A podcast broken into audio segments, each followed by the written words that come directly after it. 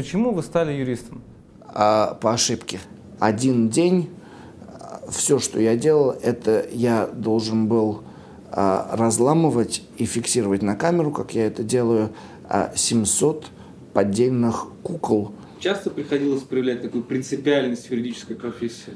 Постоянно, постоянно. Мне кажется, это, наверное, то, что ожидают клиенты. Тут мы познакомились с Дэвидом Голдбергом, который э, тоже многим известен. Он, он присоединился к нашей фирме. После этого стали работать вместе с Дэвидом и с Юлией Загоник. Э, много лет как работали как единая команда. Осборн Кларк мне сделали отличное предложение.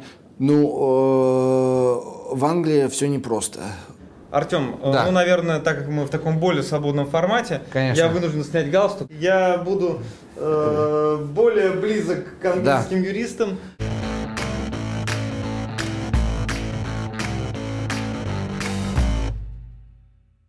Дудко Артем, партнер юридической фирмы Осборн Кларк. В 2001 году окончил University College London. С 2002 по 2010 год работал в юридической фирме SJ Berwin в Лондоне. С 2010 по 2017 год работал в юридической фирме White Case в Лондоне. Признан будущим лидером в области арбитража по версии Who is Who Legal и восходящей звездой в коммерческом арбитраже по мнению Expert Guides, опубликованному Legal Media Group был признан одним из лучших молодых юристов в сфере арбитража по результатам голосования, организованного Российской арбитражной ассоциацией.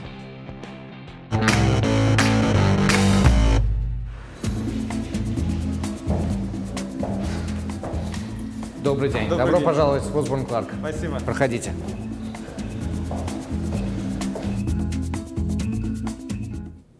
Артем, спасибо за то, что в своем плотном английском графике вы нашли время э, на наш разговор. Без проблем, всегда с удовольствием пообщаться с вами. А, и я открою небольшой секрет. Надеюсь, что это не отразится на вашей будущей карьере. А, то, что мы с вами сейчас записываем интервью во время матча Англия-Колумбия, Хорошо, что еще до результата, по-моему, вот это будет очень важно, что, чем, чем все закончится. А как начинается матч, я думаю, нормально. Но после результата на выходных, когда Россия выиграла у Испании, я, я спокоен. Хорошо. А, ну и, соответственно, первый вопрос, наш традиционный. А, почему вы стали юристом? А, по ошибке. На самом деле, я никогда не задумывался становиться юристом. У меня э, отец занимался бизнесом, и всегда думал, я тоже хочу заниматься бизнесом. И когда возник вопрос, ну, надо идти в университет учиться, чем же заниматься? И у меня было впечатление, что, ну, право всегда поможет в бизнесе. И, соответственно, я пошел учиться на э, юридическом факультете э, здесь, в Лондоне, в UCL, University College London. Э, и э, Пока мы там учились, к нам постоянно, чуть ли не каждую неделю приходили юридические фирмы, себя рекламировали, рассказывали, насколько круто быть юристом, заманивали. И я вот повелся на эту рекламу и подписался, когда мне сделали предложение э, стать юристом.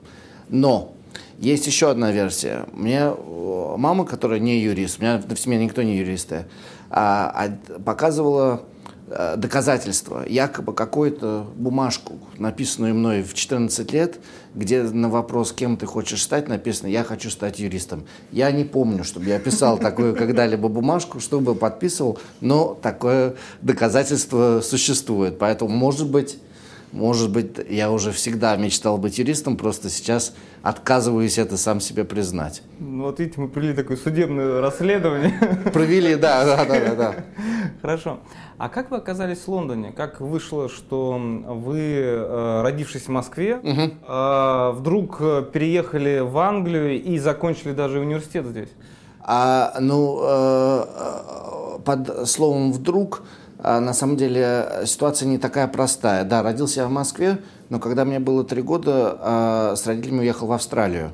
И я прожил в Сиднее пять лет, до, до 8 лет. А, опять-таки, так как а, ну, папа отправили в командировку в длительную, а вот а, мы вместе с ним, соответственно, первая школа, в которой я учился, была австралийская. А, вот что сказывается на моем сейчас акценте, когда я говорю по, как минимум по-английски.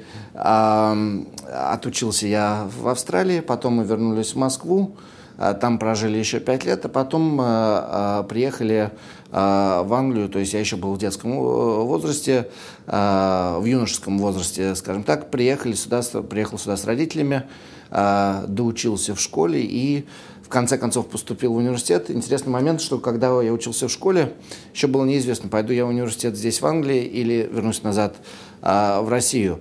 А Россия не принимала квалификации школьные английские, а в английских университетах не принимали российские квалификации. Это какой год был? Это был год 90...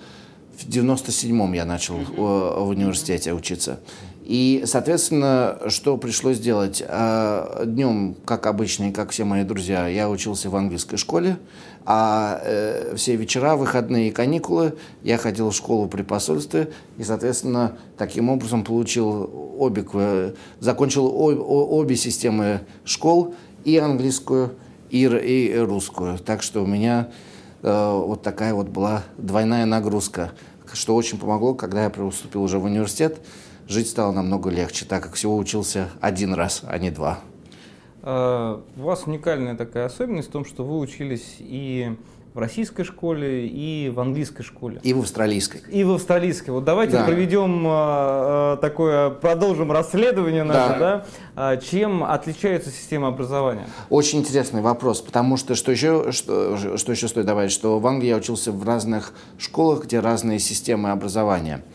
А, что очень интересно, в русской школе а, дается огромный объем информации и учат ее запоминать и потом производить. Соответственно, ну вот для участия во всяких паб-квизах и так далее а, русская школа супер. Столько информации полезной, нужной, может быть, не всегда нужной, но объем информации получаешь огромный. А в та система образования, которая подошла больше всего мне, это так называемый международный бакалавриат. Эта система начала а, свое существование в Женеве, но сейчас во многих странах мира а, преподаются школы по этой системе, даже в России. А, и вот я заканчивал перед университетом, я учился здесь, в Лондоне, где была школа, работающая по этой системе. И эта система мне больше всего понравилась, потому что объем информации был гораздо меньше, но заставляли учеников а, думать и учиться, как пользоваться этой информацией. То есть ты в одном классе что-то выучил, тебя в другом классе задавали вопросы, которые как-то влияли на это. И, соответственно, ты понимал, что все на самом деле взаимосвязано, а, и, и, и тебя учили думать и, и а, принимать решения и а, уметь аргументировать свою позицию, что, конечно, в дальнейшем помогло, а, а, когда я учился на юриста тоже.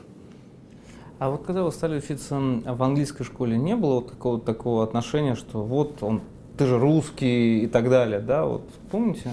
Я, я не чувствовал это а, по, по нескольким причинам. Наверное, здесь тоже помогло детство в Австралии. То есть я уже, наверное, к этому моменту... Опасались, он австралиец. Да, австралиец, он русский, непонятно кто, какой-то вот не, не, э, не англичанин. Второй момент, то, что на самом деле в Лондоне, а, ну, такая сборная солянка. Тут э, дети учатся со всего мира. Тут э, и из России, и из Австралии, и из Америки, и из других стран Европы, и даже из Англии, представляете себе? А, вот. И, и э, последний момент, то, что вот последние пару лет я учился в международной школе. То есть эта школа, вот эта вот по системе международного бакалавриата, как раз а, была для а, детей, семей, которые, наверное, либо где родители по работе переезжали из одной страны в другую, вот это продолжали учиться по этой системе. Соответственно, мои самые, на сегодняшний момент, которые остались моими самыми ближними друзьями, с которыми я познакомился вот в этой, в этой школе, они со всего мира. То есть у меня друзья есть и из России, и из Англии, и из э, Ирана, из Сербии, из Америки, из Японии, из Италии, то есть ну, со всего мира. И, и это, конечно, мне э, очень нравится, потому что куда бы ты ни поехал, в какую страну всегда есть близкие друзья, которые тебе все покажут, расскажут. И ну, мне, мне это очень нравится, что иметь друзей по всему миру.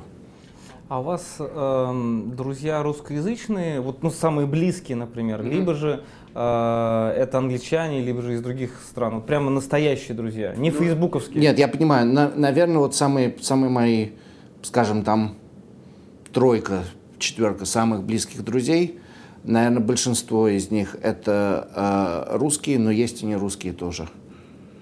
То есть это есть и вот, ну, вот ребят, которые я знал там из э, Сербии, из Ирана, вот угу. очень, очень близкие друзья. Хорошо. Давайте теперь перенесемся в ваше э, университетское да. прошлое, когда вы готовились стать юристом. Угу. Э, расскажите, пожалуйста, про систему подготовки юристов в Англии. Угу. Ну, тоже система очень специфичная. Во-первых, в течение года у вас вы изучаете четыре предмета. А первый год это э, предметы, связанные с правом, а второй и третий год, да, учитесь вы всего три года. Я учился четыре года, это дополнительная история. Все стандартные учатся три года. Каждый год четыре предмета. Первый год четыре предмета обязательно юридические, базовые. Второй и третий год начинаешь выбирать предметы. Выбирать можешь в том числе и не юридические предметы.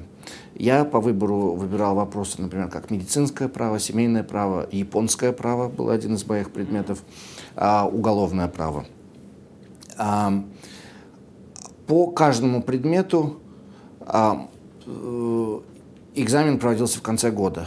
И это максимум три часа, в котором тебе задаются в письменном виде один или два вопроса, на которые ты должен развернуто подготовить, написать ответ. И в результате от того, как ты вот это вот напишешь в течение трех часов в конце года, ты получаешь свою оценку за этот предмет.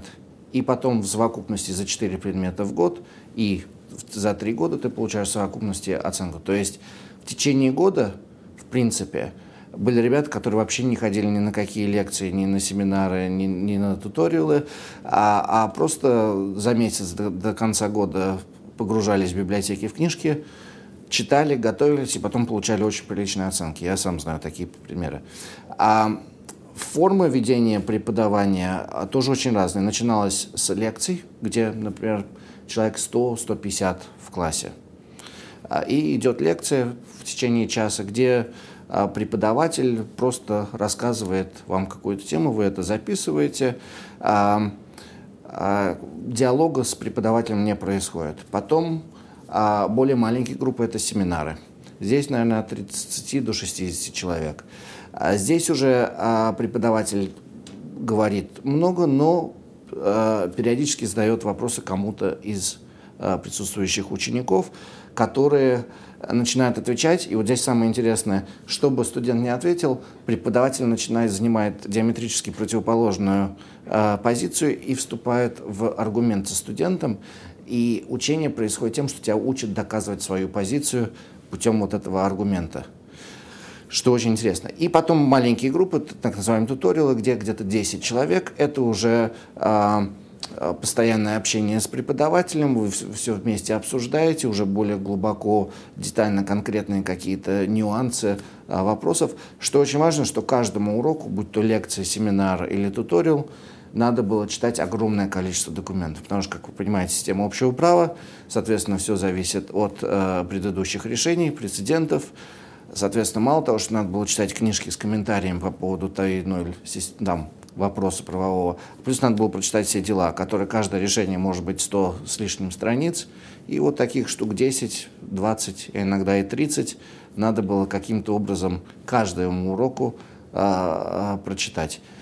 Я, наверное, ни разу все не прочитал то, что надо было, но основные там ключевых пять дел, конечно, прочитывал. Но это занимает, вот, учишься очень, очень быстро читать и воспринимать эту информацию, а, понимать, выбирать что, наверное, самое важное, что интересное.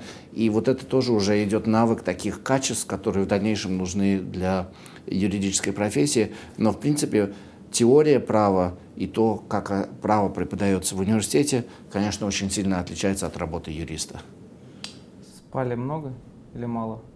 мало, но не потому, что много учился. Наверное, больше а, а, от того, что наслаждался студенческой жизнью.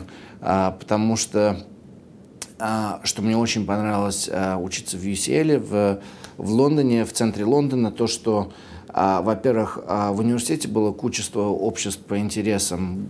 А, например, мы с друзьями бы создали радиостанцию а, и э, вещали э, круглосуточно радиопрограммы на территории университета, но на самом деле наша антенна ловила, наверное, где-то на 2-3 километра радиус mm-hmm. вокруг университета, тоже можно было поймать волну.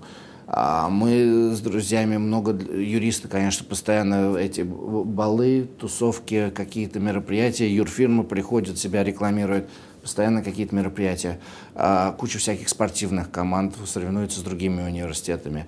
Ну, по всем интересам, там музыка, искусство, политика. А, очень интересное общество «Дебат», где, допустим, проходили мероприятия раз в месяц, каждый месяц выбиралась какая-то тема, выбирались э, там за и против там по четыре человека, например, и э, аргументировали любую позицию на любые вопросы После этого было голосование, кто лучше проаргументировал. Вот общество дебат. Обсуждались различные вопросы. Туда довольно часто приглашают, например, знаменитых политиков, которые приходили, тоже делали какое-то выступление.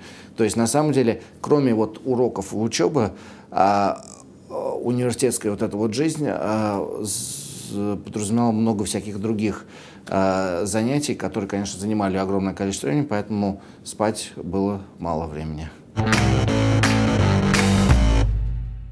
Там, я так понимаю, футбол смотрят, да? Да, да. Там у нас, так как сейчас играет Англия, у нас идет футбол, как это слышно.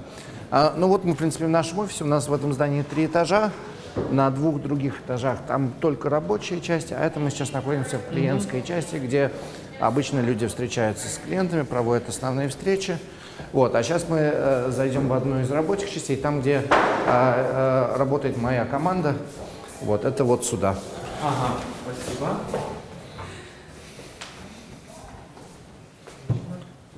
Вот, заходите. Здесь наш отдел почтовый. Дефибриллятор. Да, обязательно. Это Надеюсь, что не, не, не пользуется. Приходится. Нет, нет, нет. Ага. Нет. А, вот а, здесь наши делают там копии и так далее. Угу. Мастера а, да. копирования находятся да, там. Сейчас. Именно там. А вот как раз open space.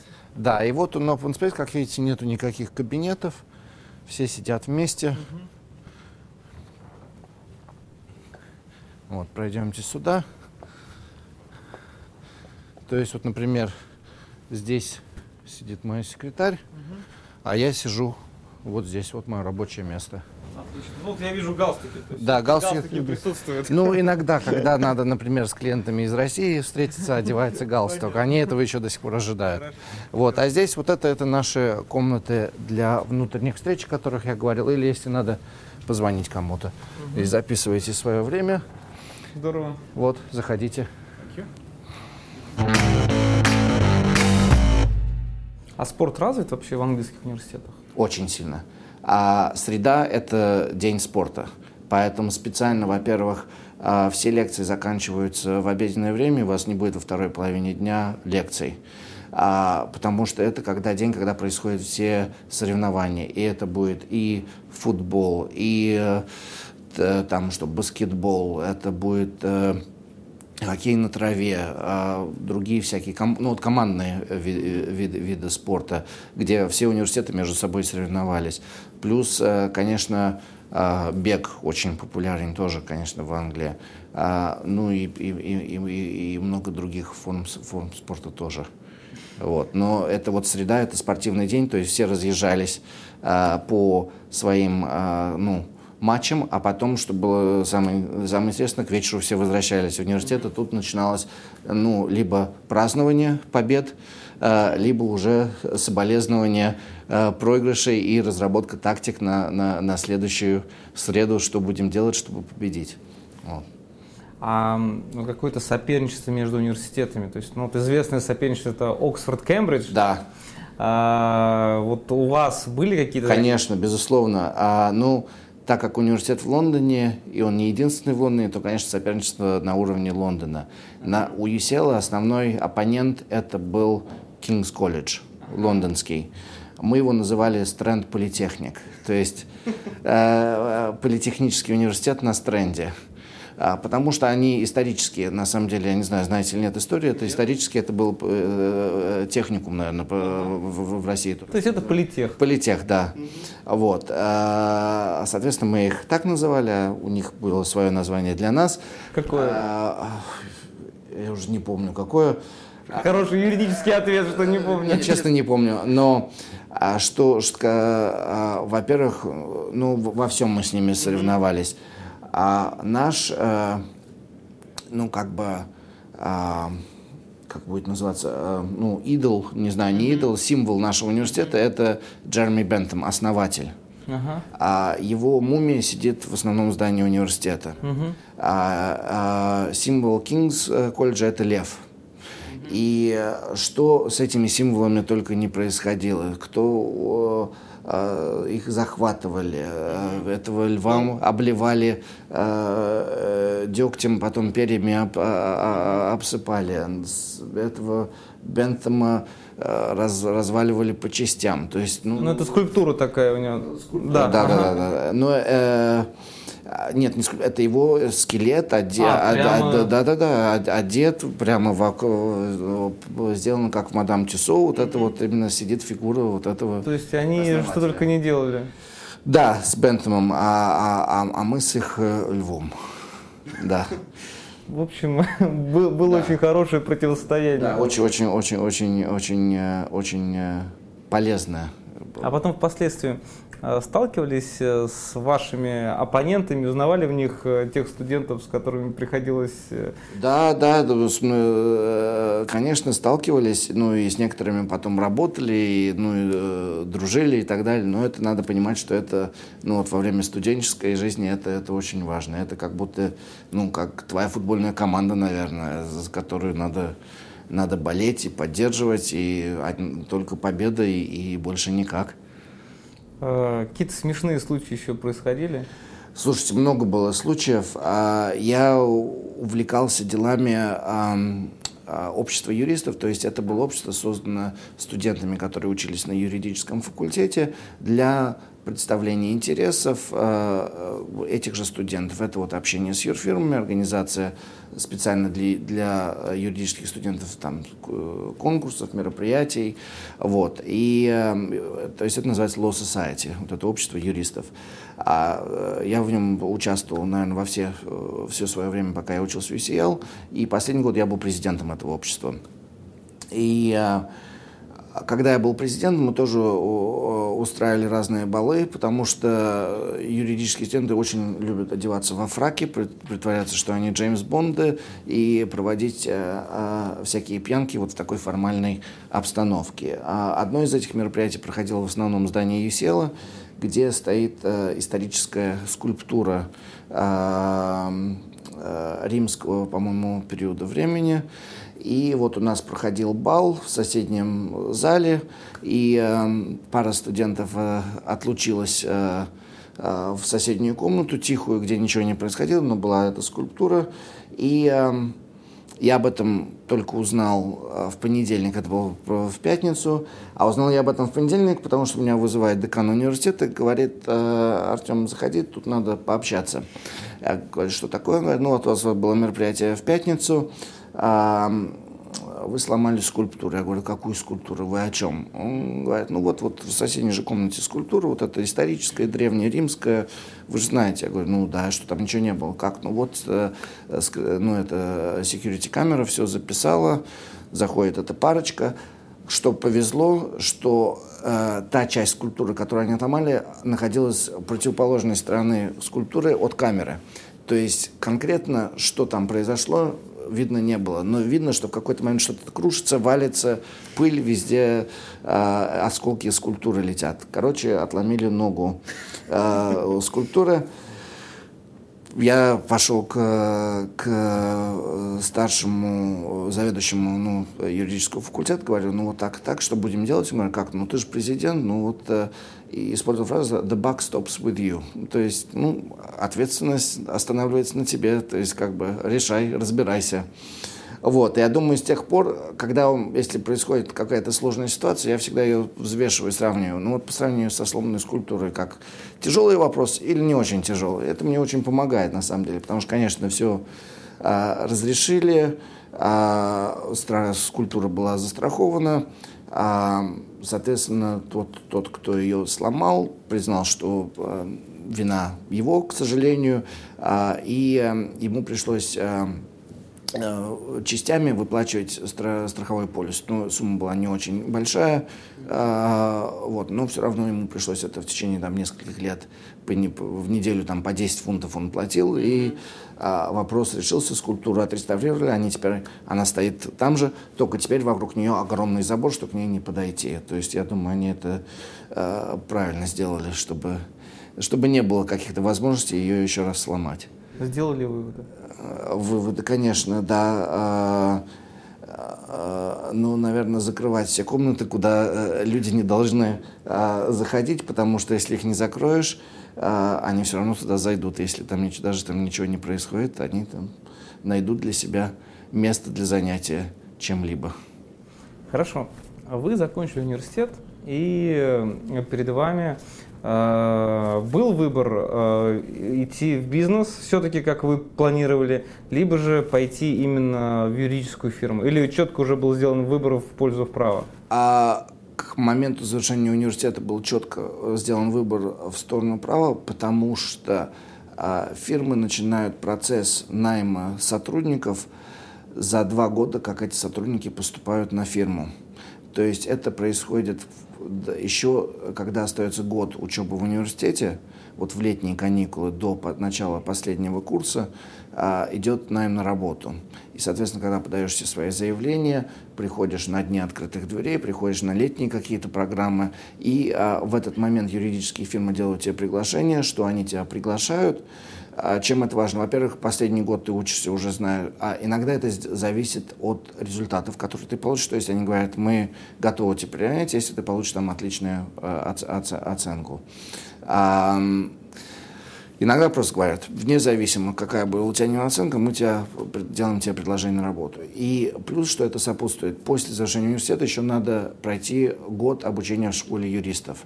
Так вот, если тебе фирма сделала предложение на работу, она оплачивает твой год учебы в школе юриста, что обязательный элемент становления английским юристом, а, и, соответственно, это очень сильно финансово помогает а, ну, студентам, а, что им не надо самим платить вот этот еще дополнительный год, их спонсирует уже фирма, в которой потом два года работаешь трейни. То есть к моменту, когда я завершил учебу, я уже знал, что я делаю следующие четыре года. Э, что я, что я получил вот предложение от фирмы, что я от, э, отучусь год в школе юристов и еще буду два года потом работать на этой фирме как э, трейни, как э, э, уч, ну, учащийся э, подмастерья юриста. Какая это была фирма? Это была фирма S.J. Bervin. А S.J. это инициалы, и Bervin это фамилия основателя этой, этой фирмы. А, к сожалению, эта фирма больше не существует. А, она несколько лет назад, наверное, сколько лет, пять назад, слилась с китайской фирмой, что довольно интересно. Это первый раз, когда это произошло в Англии. А, и что еще более интересно, что успехи не сложились у этой фирмы, и, к сожалению, год назад уже в новом формате эта фирма обанкротилась. Это как она называлась? Uh, э, KWM, Kingwood Mallison. Uh-huh. Но uh, из, как uh, Феникс из, из пепла выросла новая фирма, которая сейчас называется KWM2.0, uh-huh. где создали уже новую фирму с более серьезной поддержкой от, от китайских коллег, и она сейчас растет и, и, и процветает, но это уже совсем другая фирма, не та, где я а, проходил свои первые начальные годы а, работы, а, получения всех необходимых навыков и так далее. Но С.Джей Бервин, на самом деле его фамилия известна а, юристам в Англии, потому что он, он успел основать а, как минимум две фирмы. А вторая известная фирма, это, а, которая ну, потом тоже сливалась с, со многими, но Бервин Лейтон Пейзнер, а в России mm-hmm. тоже она известна, это Goldsplat BLP. Mm-hmm. Вот это вот B в Goldsplat mm-hmm. BLP, это Бервин, который именно основал сначала Бервин Лейтон Пейзнер, у него там не сработалось, он ушел, потом создал э, S.J. Бервин, уже только свое имя туда э, в название э, было использовано. И э, вот, э, но сейчас э, BLP слилась с Брайан Кейвман, и теперь называется... Все Брайан, запутано. Брайан э, Кейв э, Лейтон Пейзнер. А, то есть Бервин пропала. И из этого фирмы тоже. То есть больше фирмы с названием Бервин в Лондоне нет. Эта эпоха закончилась. Артем, э, да. ну, наверное, так как мы в таком более свободном формате, Конечно. я вынужден снять галстук. Да-да-да, правильно. Кли- стать, клиенты э, ждут этого от вас. Да, я буду э, более близок к английским да. юристам. Отлично. В данный момент Хорошо? Отлично. Так вот, практически аутентично. Вот вы себя почувствовали же английским юристом? Ну, чуть-чуть, то есть за, запахло э, английским духом юридическим. Понятно. Вы, ну, вы знаете, что наш адрес нашего э, офиса это один лондонская стена. Uh-huh. А, вот, это почему? Потому что вот если посмотреть вот туда вот за нами, uh-huh. вот видите руины, это uh-huh. стена Лондона. Это исторически это была граница Лондона, как, например, ну, граница Кремля например. Mm-hmm. Вот, это она осталась, то есть мы прямо вот на а, историческом, окраине исторического Лондона. Сзади нас это вот эти вот страшные здания, mm-hmm. это памятники архитектуры, это строительство 80-х лет, это э, центр так называемый Барбикан. Ага. Вот, там и концертный зал, и вот здание с квартирами. А, ну, как видите, тоже есть и зеленая часть какая-то в Лондоне присутствует. Здорово. Расскажите про хобби. Про Остается время на него? Ну, конечно же, у нас же баланс между личной жизнью uh-huh. и рабочей жизнью. Нет, хобби, конечно, что когда есть свободное время, всегда хочется встретиться со старыми друзьями, узнать у кого какие новости, кто чем занимается. Поэтому в Лондоне для этого огромное количество мест. Мы с друзьями очень любим ходить в новые рестораны, открывать для себя новые места, может, в каких-то в современных новых районах Лондона, иногда, может быть, более исторических. А, куча галерей, современное искусство, может быть, более классическое искусство. Тоже у меня друзья э, и карьеры сложились в другом мире. Есть люди из мира искусства, есть люди из мира музыки, поэтому куча концертов, конечно, mm-hmm. приезжают сюда э, очень много э, в Лондоне. Поэтому, например, в прошлом году у меня было два суперконцерта, на которые удалось сходить. Это Guns N' Roses, mm-hmm. это, это было вообще фантастично, и U2. Ага. Вот два супер концерта. Это было, было, было, было безумно. Это, можно сказать, было желание такое. Одно из э, желаний вот в жизни сходить на концерт, концерты этих двух э, очень известных групп. А правда, что Бона популярен э, вот на Туманном Альбионе? Очень, очень, очень. Ну, он э, тоже немножко себя позиционирует как политик, выступает, uh-huh, uh-huh. высказывает много всяких э, политических э, идей, там, что он считает справедливо, что нет. А, но как музыкант он, конечно, тоже очень, очень популярен. Понятно. Известен не только как да, политик. Да, да, да, да, да, конечно, да. Хорошо. Вы часто бываете в России. А, вот обращайте внимание на то, как меняется Москва, например. Вот э, вы живете в Лондоне, э, потому что все очень часто говорят, что Москва должна стать э, по архитектуре, по взаимодействию старого и нового, как Лондон. Да? То есть вот ваше мнение по этому вопросу? Ну, мне нравится, как э, в Лондоне вот это вот с, э, сопоставление старого и нового uh-huh. происходит. Я считаю, что это сделано очень хорошо. Москва, ну, у меня ассоциация Москвы это все-таки там, где прошло мое детство или часть моего uh-huh. детства. Сейчас чихнул. Э, извините. А, вот, Москва. Москва. Москва там, где прошло мое детство, поэтому мне, конечно, а, ну, вот, э, нравится старая Москва, там какая, какая она была. Но то, что сейчас, например, построили Москву-Сити, мне кажется, mm-hmm. ну, мне кажется, это, это, это, это, это отлично, это бизнес-центр, это современная а, Москва. Но вот хотелось бы, чтобы Э, Э, все вот эти новые э, постройки, изменения не происходили в ущерб старому. Мне все-таки кажется, надо сохранять и помнить о, о, о, э, о, о, об истории. Наверное, так. Чем приходилось заниматься э, в качестве тройни э, в юридической компании в Лондоне? То есть это правда, что пришлось быть мастером э, копирования документов и так далее? Не-не, мастером копирования документов это я стал уже по окончании первой недели, это точно. Но задания были, каких их только не было на самом деле. А, ну, два года работаешь в тройни, в течение этих двух лет передвигаешься э, обычно по четырем департаментам, по шесть месяцев. В каждом, в некоторых фирмах немножко по-другому, но обычная практика такая. А, так вот, я прошел свою практику в разных департаментах, а, в том числе коммерческий департамент, который занимается э, коммерческими вопросами, вопросами интеллектуальной собственности. И один день а, все, что я делал, это я должен был разламывать и фиксировать на камеру, как я это делаю, 700 поддельных кукол которые э, э, нелегально нарушили авторские права нашего клиента и были произведены без э, где-то в Китае без разрешения, э, нарушая э, вот это вот права. Права были в глазах куклы, у них куклы с большими глазами. А, э, в этом были авторские права, это было нарушение, соответственно, мы нарушителя заставили предоставить нам эти куклы на уничтожение. И вот я целый день разламывал куклы и, и фотографировал этот процесс. Вы что-то говорили, когда разламывали? Я уже не помню, но мне эти потом куклы или части э, кукол снились долго, как ужасные кошмары. А другое... А, Моя самая первая э, сделка, кстати, была интересная. Я начал в корпоративном отделе.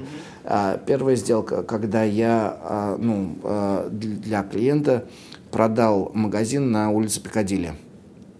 Э, на тот момент, у, я не, не буду говорить, какой магазин, но на тот момент у, у магазина дела шли плохо, была огромная задолженность. А продали мы ее за 4 фунта. Я как а, а, свежий юрист, который только недавно совсем изучал вопросы consideration и э, встречного обеспечения сделки, и то, что без этого сделка недействительна, настоял на том, что нам должны заплатить эти 4 фунта. А юристы, с другой стороны, прислали мне э, письмо, на котором были наклеены эти 4 фунта. Э, четыре монеты. И это вот была моя первая сделка. А что очень интересно, покупатель магазина – это очень известный э, глобальный рок-звезда. Ну, это все, что я могу сказать о, о той сделке. Английская или уже американская? Больше ничего не буду говорить. Это была моя первая сделка. Потом 6 месяцев э, тоже в этом в корпоративном отделе я занимался продажей 20 э, огромных шопинг-центров по территории Великобритании. Соответственно, я отлично знаком с э, планами архитектурными основных шопинг-центров, которые существовали на тот момент. Могу рассказать, где все э, запасные выходы. Э, была на тот момент, что было очень интересно, у нас не было тогда еще... Э, ну, виртуальных дата-румов, где все теперь на компьютерах.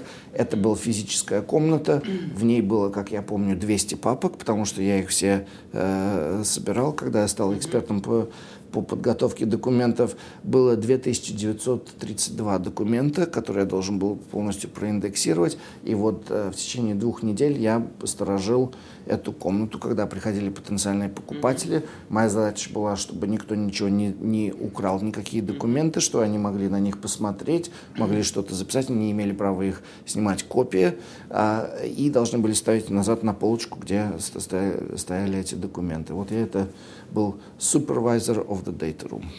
Отличный а, титул. Часто приходилось проявлять такую принципиальность в юридической профессии? Постоянно, постоянно. Мне кажется, это, наверное, то, что ожидает клиента. Это то, что вот э, именно надо настаивать. Вот все должно быть именно сделано правильно, потому что э, если что-то происходило неправильно, это в дальнейшем создавало потенциальные риски, которые могли потом всплыть и, и привести к, ну, к серьезным финансовым последствиям. Я помню, один, одно дело я писал, а, было судебное дело, а я, это тоже это, ну, уже в другом департаменте, я должен был написать письмо другой стороне, и я написал, что там был вопрос, они говорят, вы согласны на это? Я говорю, согласны, но только в случае, если вы сделаете то-то, то-то, то-то. Потом спор продолжается, мы не договорились, а, а, приходим в суд, и судья а, основал свой аргумент на моем письме. И именно вот на вот этой фразе, которую я написал очень четким языком, ее прочитать никак иначе нельзя было. Было четкое условие. Согласны, но только в случае вашего вот, выполнения этого. И судья сказал, все написано очень четко, здесь условия. Согласия никакого не было. Согласие было условное. Вы условия не выполнены, согласия нет. И вот это с того момента э, я понял, что надо писать все документы, как будто их в дальнейшем будет читать судья. Или может, по крайней мере, читать судья и быть к этому готовым. Поэтому сейчас очень многие расслабляются, например, считают, что email это там не документ, это ну, что-то такое неформальное. Нет. Все имейлы, WhatsApp сообщения и так далее, если вы эти используете, все надо, если вы их пишете как юрист от имени клиента, очень важно, чтобы было написано четко. Каждое слово может поменять дальнейший ход событий. Как вы считаете, вот сейчас э, такая очень тоже э, модная тема, это то, что юридическая профессия влияет на человека, на личность человека. Вот как вы считаете, на вас это повлияло? Безусловно. Ну, а, здесь э, вопрос э, повлияла ли на меня юридическая профессия, или я изначально был таким человеком а, с определенным а, ну, психологическими факторами, что мне нравится работа юриста, потому что она, безусловно, не для, не для всех. Это, это э, определенный тип человека требуется. И причем еще и разделение на спорщиков и транзакционных юристов. Это совершенно два разных типа людей. А когда вы поняли вот ваше предназначение?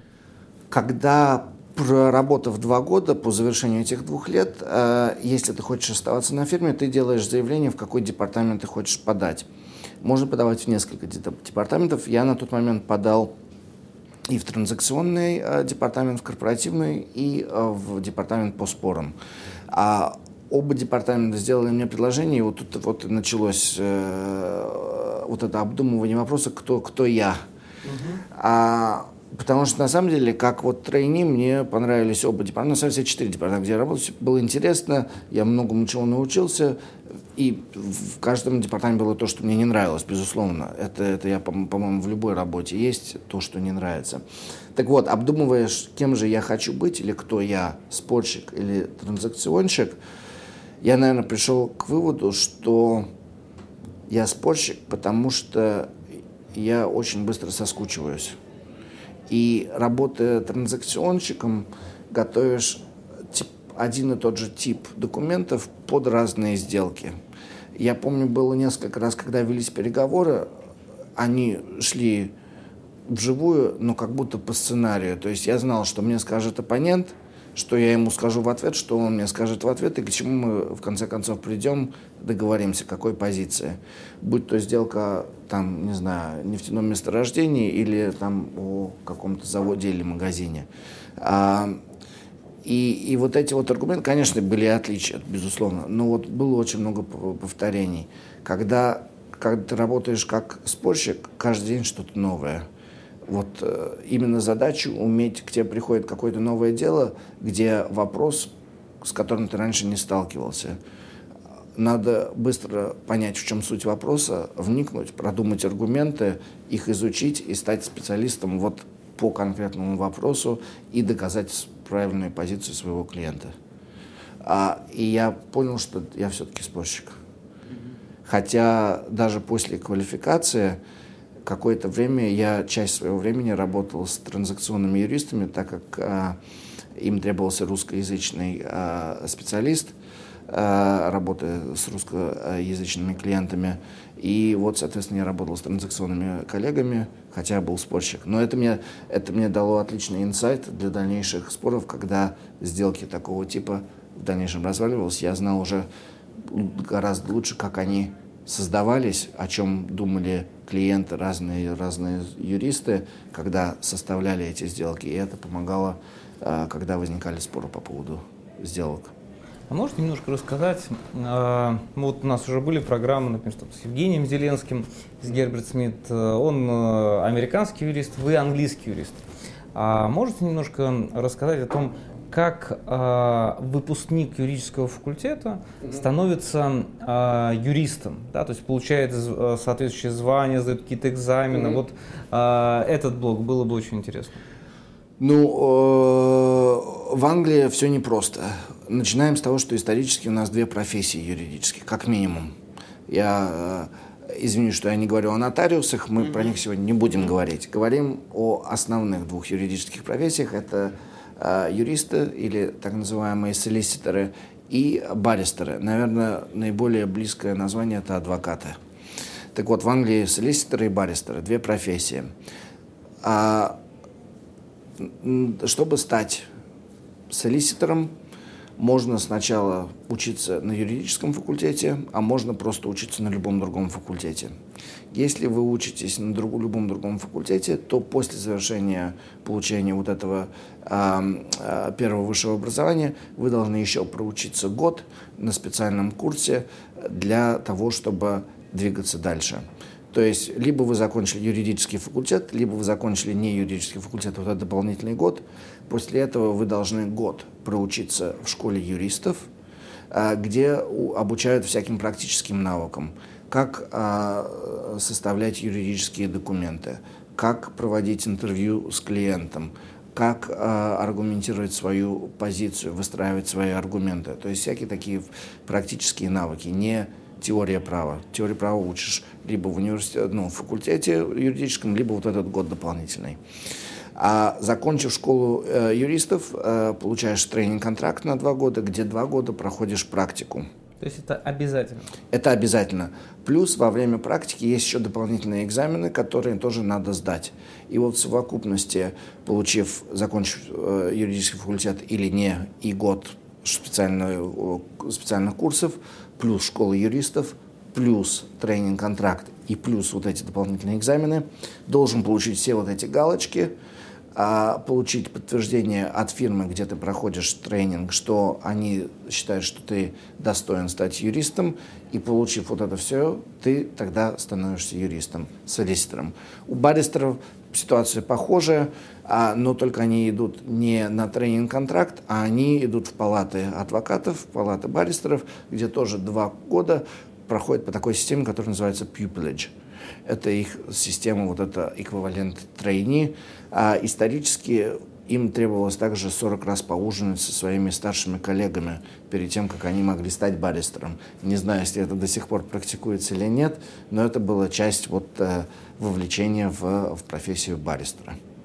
А сейчас э, в Англии э, какая профессия более престижная? Это солиситоры либо же баристеры? Специально задаю такой простой вопрос.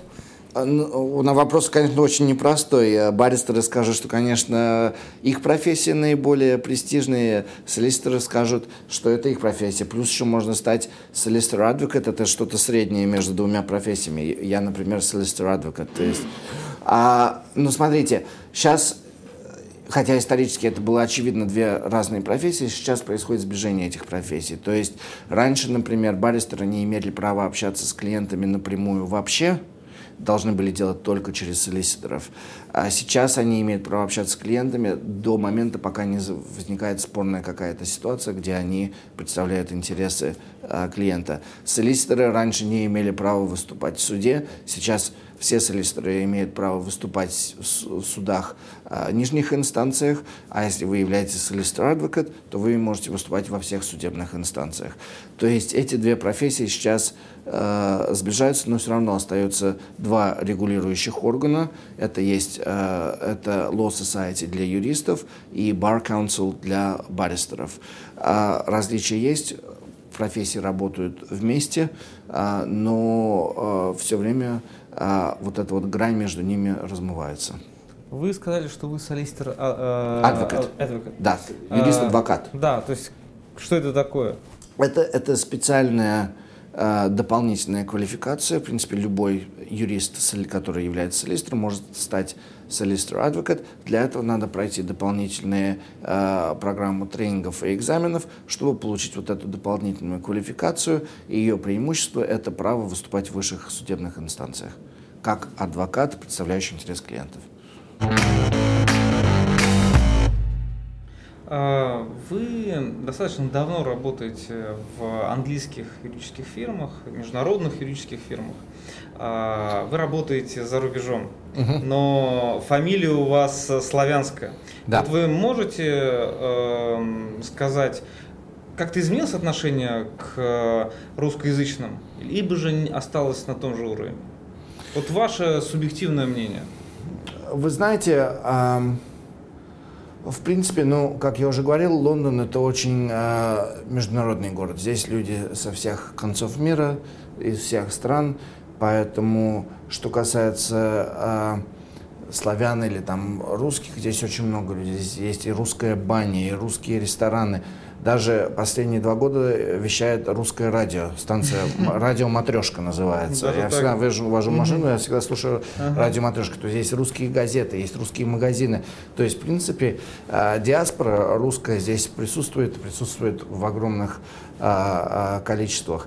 К сожалению, ну, ну наверное, вот э, о политике не хочется говорить, но, но, но вот сейчас, вот это вот последние, наверное, шесть месяцев, политические чувства, ну, Э, ситуация непростая, скажем, скажем так, но будем надеяться, что диалог между людьми э, двух стран э, продолжится и что мы все-таки выйдем из вот той вот сложной ситуации, в которой сейчас находимся. Но опять-таки я человек не политический, я не люблю говорить политики, мне нравится искусство, музыка, право, вот, а, а политики пусть делают то, что, в чем они специалисты.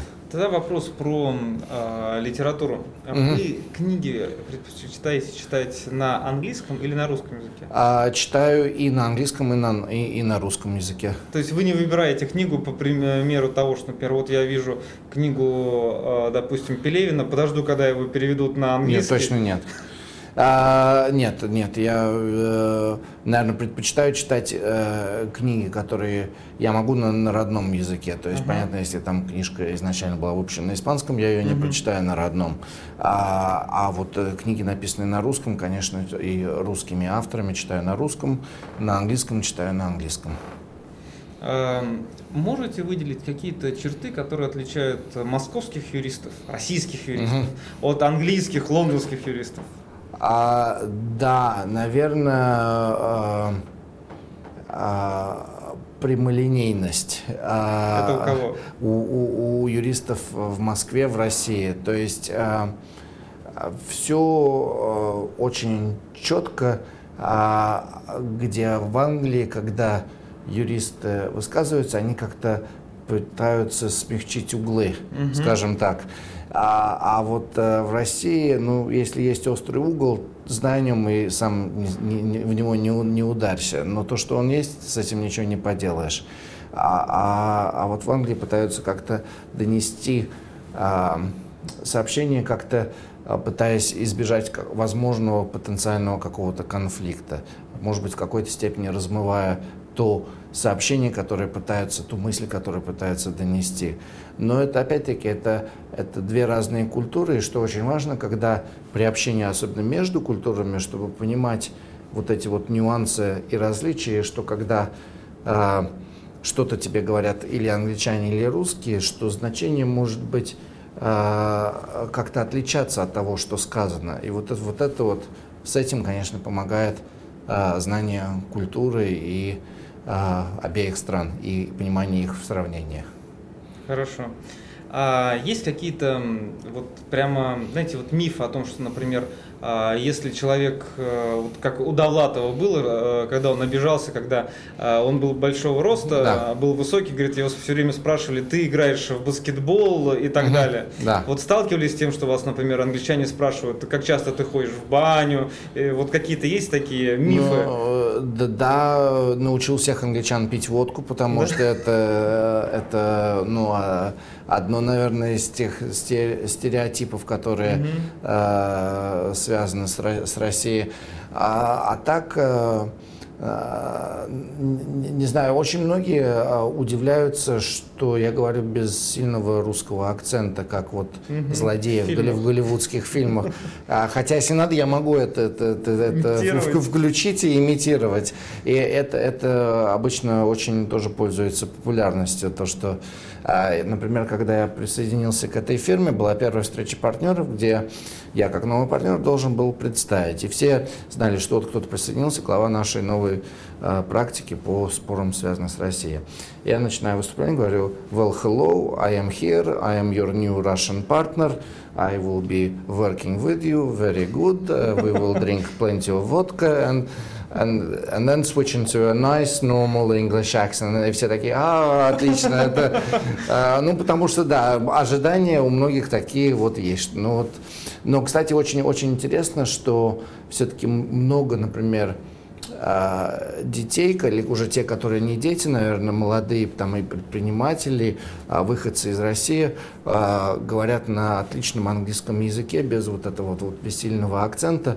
Мне кажется, это, это вот изменением, я считаю, это очень позитивным. То есть вот это вот стереотип from the bottom of my heart, это вот уже, наверное, будет все меньше и меньше. Откуда он? Не знаю. Трудно сказать. У него тяжелый русский акцент.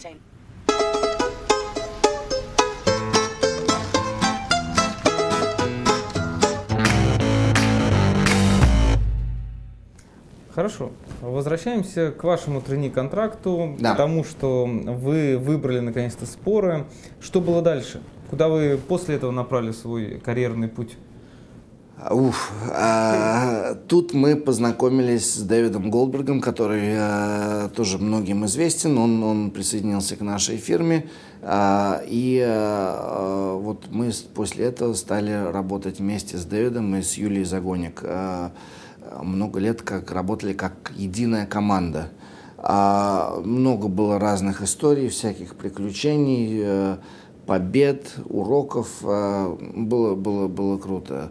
А, я помню, например, а, первая моя командировка, а, где меня отправили в Амстердам с директором компании на подписание документов по сделке. Но, а, что было интересно, пока мы были там, подписывая документы, в это время переговоры продолжались а в другой стране, в, э, в другом месте. И моя задача была, чтобы встреча была с банком, а, с которым мы пытались, наши клиенты пытались о чем-то договориться. Моя задача была, что директор, который приехал вместе со мной от имени компании, чтобы он подписал документы, но чтобы ни в коем случае эти документы не достались, подписанные не достались банку, пока я не получил отмашки, что все нормально, все договорились, можно э, делку, сделку э, э, закрывать. Так вот, э, несмотря на все попытки этого очень любезного, улыбающегося э, амстердамского банкира, который нас угощал обедом, наливал нам вино, и просил, что давай я подержу эти бумажки, да что их положи, все нормально, оставляй их здесь, пойдемте по обедам, вернемся, все, тогда это, я говорю, нет, вот я их буду держать, мне дали такие инструкции, а директор их подписал, говорил, тоже как бы, ну что же, я же уже подписал, я говорю, нет, у меня четкие э, указания. И на самом деле правильно, что я держалась от документы, потому что в конце концов не договорились, и я с, с этими документами, подписанными нашей страной, улетел назад в Лондон, и они были потом уничтожены, не, под, не подписаны, сделка не состоялась. И это хорошо. Как то, если бы я их передал банкирам, то здесь бы э, возможно, были проблемы, потому что мы бы говорили, что нет, еще ничего не согласовано, а у них бы на руках были документы, подписанные нашей страной. И вот что делать в таком случае? Ну, конечно, работа для юристов-спорщиков, но это уже отдельная тема.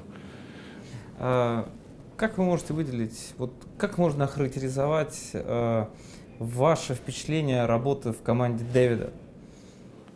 Вау. А... Можно несколько слов, можно несколько предложений. А, очень, очень интересно, мне кажется, а, работая с Дэвидом, он, а, если он верил в человека и доверял человеку, видел, что человек понимает, что он делал, он э, давал огромные возможности э, э, двигаться вперед и, и брать на себя ответственность по тем э, вопросам, в которых э, считал себя компетентен. В то же время он всегда присутствовал а, для того, чтобы с ним можно было посоветоваться, проговорить какую-то идею, а, ну, понять, правильно ли ты действуешь или нет. И э, вот эта вот поддержка всегда чувствовалась, но тем не менее была достаточная свобода, что даже как довольно молодой юрист, где, например, в другой фирме, в большой какой-то команде, я бы все, все еще перекладывал какие-то бумажки, а, а, работая с Дэвидом, я занимался нам гораздо более интересными а, а, вещами, по существу работая на э, делах клиента и работая своим умом а не просто руками передвигал бумажки, что тоже надо уметь делать хорошо, но для этого всегда найдутся другие люди, которые другую работу не могут делать. И все же вы ушли в другую юридическую фирму. Почему?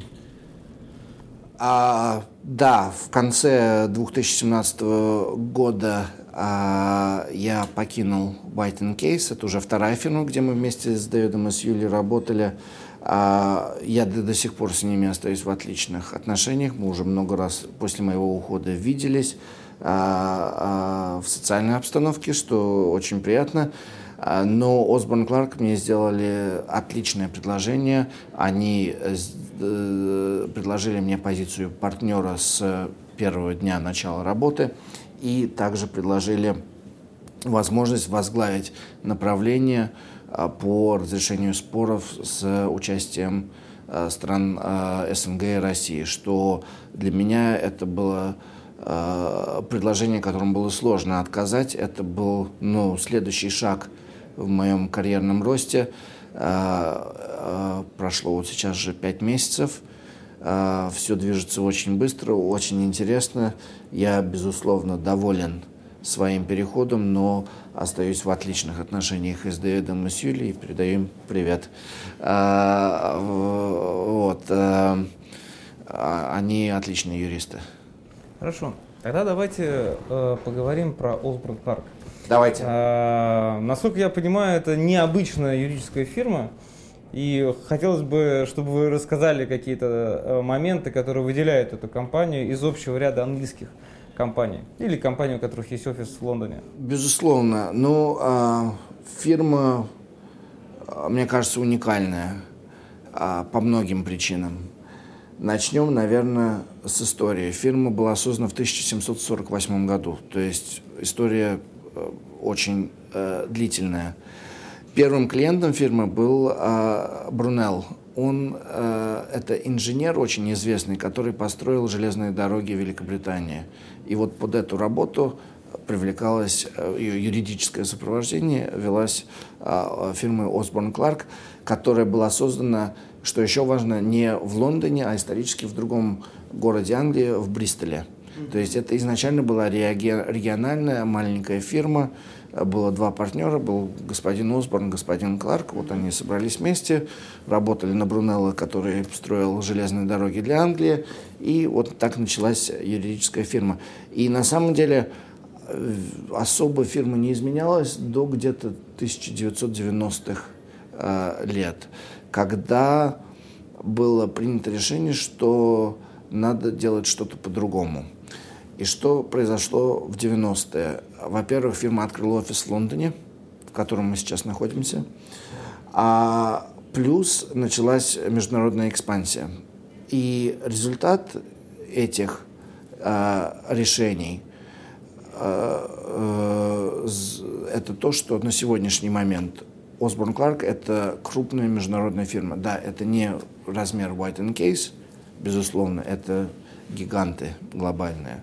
Но, тем не менее, у нас 25 офисов, у нас полторы тысячи человек, а офисы наши по всей Западной Европе, у нас офисы в Китае, в Гонконге, в Сингапуре, у нас э, э, с, э, дружественный офис в Индии и у нас представительство в Америке. Почему представительство в Америке? А, потому что фирма, э, как и в 1748 году тогда работала на клиентов, занимающихся передовыми технологиями, так и сегодня фирма продолжает работать на тех, кто технологически впереди всех. Фирма очень продвинутая. Наши клиенты это Facebook, Apple э, и так далее. А Microsoft клиент? Microsoft не знаю, по-моему, нет. По-моему, нет, но надо проверить, возможно. То есть вы такие более дружественные э, пользователям э, обслуживаете компанию? Да, ну GoPro, я знаю, у нас клиент, с Теслой мы работаем, а, а Uber тоже для них э, делаем работу. То есть такие э, очень интересные технологические компании, их, конечно, гораздо больше.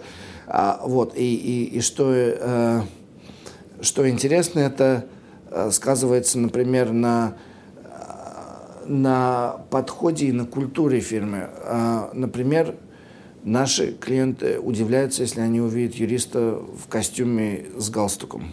Это для них необычно, они этого не ожидают. Они хотят видеть нормальных людей, с которыми они э, готовы работать и, и которые не вот э, то есть я зря сегодня надел галстук. Надо снимать, это уже, это уже, это уже не современный подход к тому, как э, одеваются юристы э, в Лондоне. То есть вот ну, расслабленно, в, там пиджак, рубашка, иногда еще и еще более расслабленно некоторые там. Ну, вы представляете в Фейсбуке, как, как, как, mm-hmm. как э, они, они то же самое ожидают от своих, от своих юристов.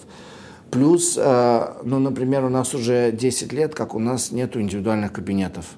Все юристы, начиная э, даже от самых младших юристов до партнеров, плюс секретари и все остальные помощники, мы сидим в одном большом зале. У нас нет индивидуальных... Это open space? Да, open space. У нас у каждого своя небольшая есть территория, стол, где наш компьютер, экраны.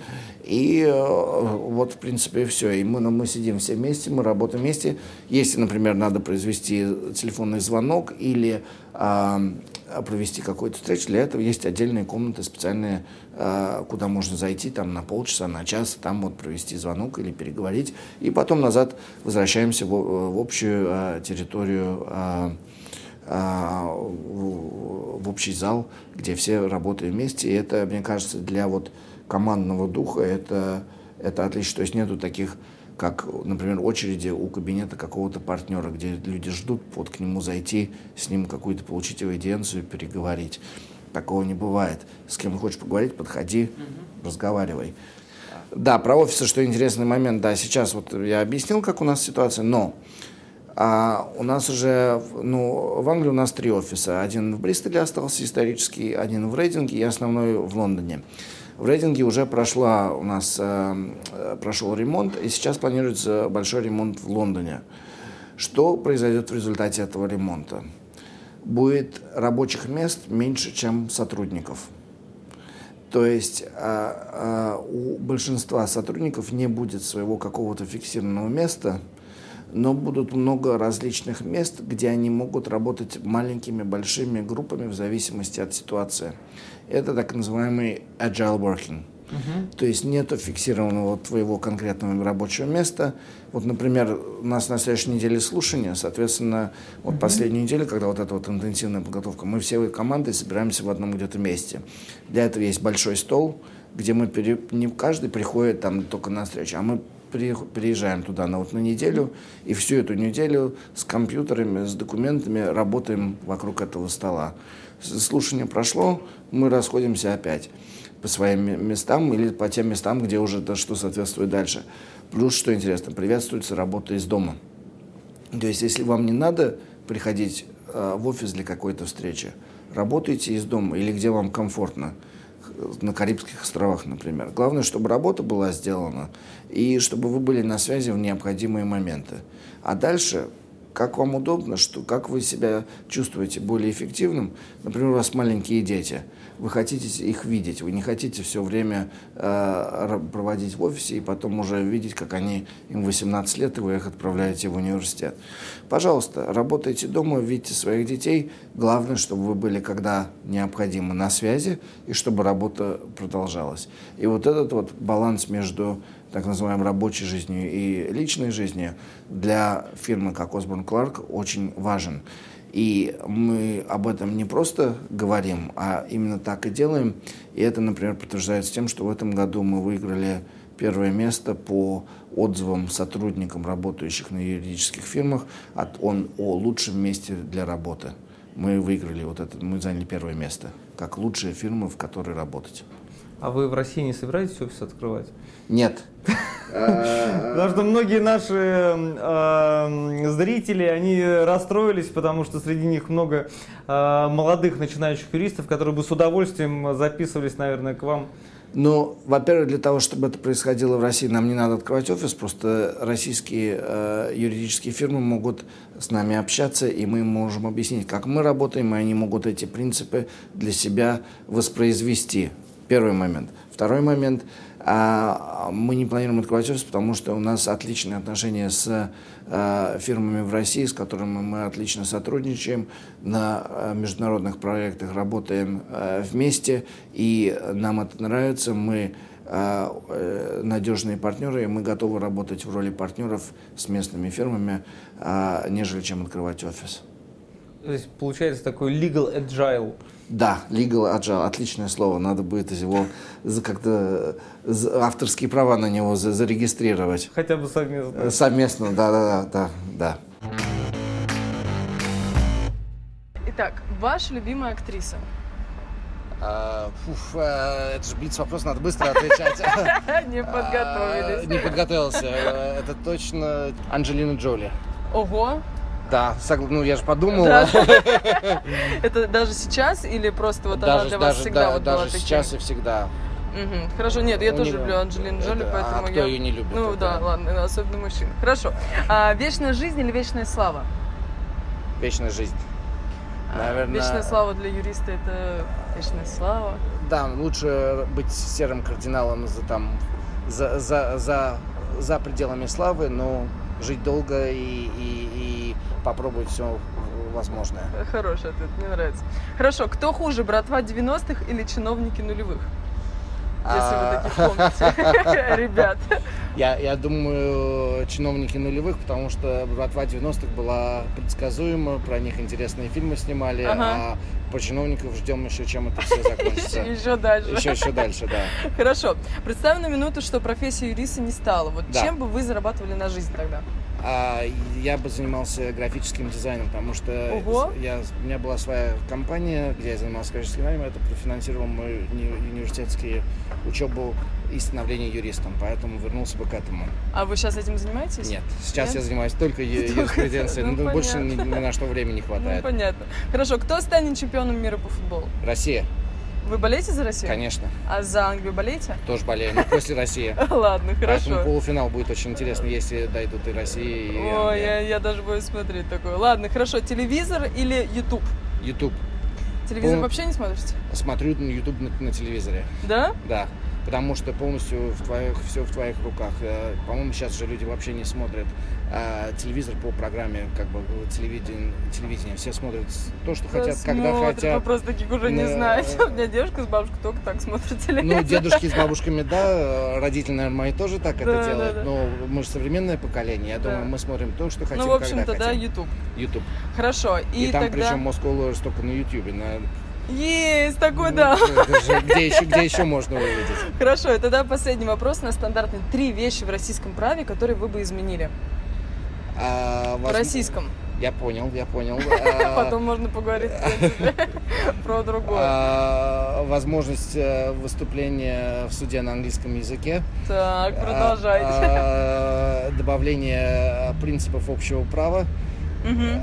И э, третье, наверное, а, чтобы было требование использовать а, более простой язык и короткие предложения, потому что иногда очень сложно понять, что там написано в российских законах. Именно в российских законах, Именно в российских да? законах. А как в Англии это работает? А Все сейчас, проще? нет, сейчас гораздо лучше. Именно исторический был подход, что были такие сложные, умные фразы, там латинские угу. фразы добавлять. Сейчас именно принцип, что должно быть четко, Для людей. Чтобы, чтобы любой человек мог прочитать и понять, что чтобы там написано. Чтобы более доступным, да, было? Именно так. Именно Все, так. хорошо, спасибо вам большое. Спасибо вам. Артем, спасибо за интервью. Без а, проблем, приходите еще, всегда рады вас Обязательно видеть. постараемся прилетать, если нам будут выдавать визу. А, Посодействуем. Спасибо. А, это журнал студентов юридического факультета МГУ. Прим. Отлично. Он посвящен как раз legal теху. Надеюсь, вам будет интересно. Ну, конечно, для фирмы как наша это то, чем мы известны, поэтому я уверен, почитаем, что происходит в России по, по этим вопросам legal теха. Отлично. А, коллеги, подписывайтесь на наш канал и помните, что юристы тоже люди. Читайте журнал «Прим».